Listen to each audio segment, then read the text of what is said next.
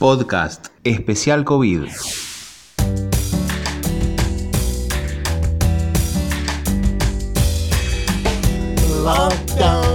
Con respecto a la combinación de vacunas o intercambio de vacunas, es un ensayo clínico que se está comenzando en nuestro país, está siendo coordinado por el Ministerio de Salud de Nación y participan distintas provincias y Ciudad de Buenos Aires. En particular en la provincia de Buenos Aires, el Ministerio de Salud de la misma es la encargada de coordinar citar a los voluntarios y realizar toda la logística. Nosotros como Laboratorio de Salud Pública de la Facultad de Ciencias Exactas de la Universidad Nacional de La Plata somos uno de los nodos de análisis de las muestras recibidas de los individuos que van a ser vacunados y van a formar parte de este ensayo y ahí aplicaremos los métodos que hemos desarrollado durante el año 2020 para la detección de anticuerpos eh, específicos que son generados por las personas vacunadas. En particular en este proyecto se van a emplear las tres vacunas que están autorizadas en nuestro país,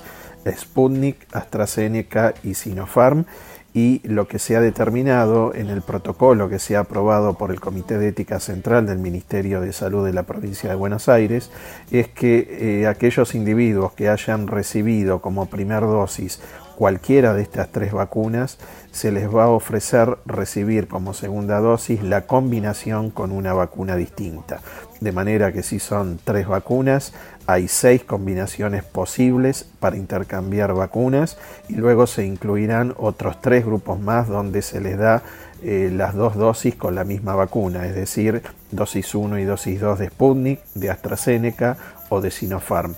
Entonces, a través del registro del Ministerio de Salud de la provincia de Buenos Aires, se contactaron eh, aquellas personas que recibieron la primera dosis, como mencioné anteriormente, y se les ofrece recibir una segunda dosis distinta. Aquellas que decidan participar eh, son las que eh, se han enrolado en este estudio, van a recibir la segunda dosis, a los 14 días se le va a sacar sangre, también se le va a sacar sangre antes de recibir la vacuna y luego se va a hacer un seguimiento a distintos tiempos para evaluar la eh, generación de anticuerpos específicos como consecuencia de la vacuna que recibieron. Posteriormente se van a comparar las distintas combinaciones y se va a evaluar cuál es la combinación o las combinaciones que más anticuerpos generen y estas van a ser las que probablemente luego se apliquen en forma masiva para la vacunación de la provincia de Buenos Aires o del resto de las provincias eh, que decidan hacerlo de esta manera. Podcast Especial COVID.